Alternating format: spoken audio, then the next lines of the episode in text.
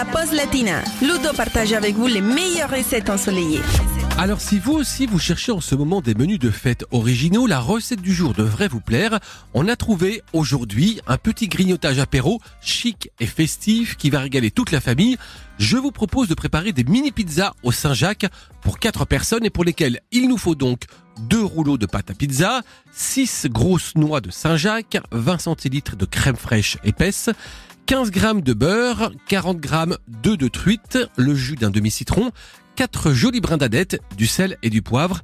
Et on attaque la préparation. Pour commencer, vous allez préchauffer le four à environ 240 degrés, rincer les Saint-Jacques, éliminer le petit muscle sur le côté avec un couteau pointu, vous les épongez dans un papier absorbant et vous les placez 10 minutes au congélateur pour les raffermir et les couper facilement.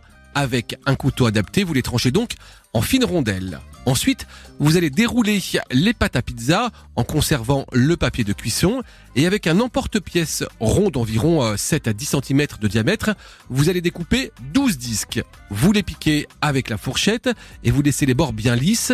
Vous déposez au centre un peu de crème sur chaque fond de pâte à pizza et puis maintenant, dans un bol, vous allez mélanger le jus de citron avec le reste de la crème fraîche, salée et poivrée répartir cette crème sur les mini pizzas et enfourner pour 5 minutes de cuisson.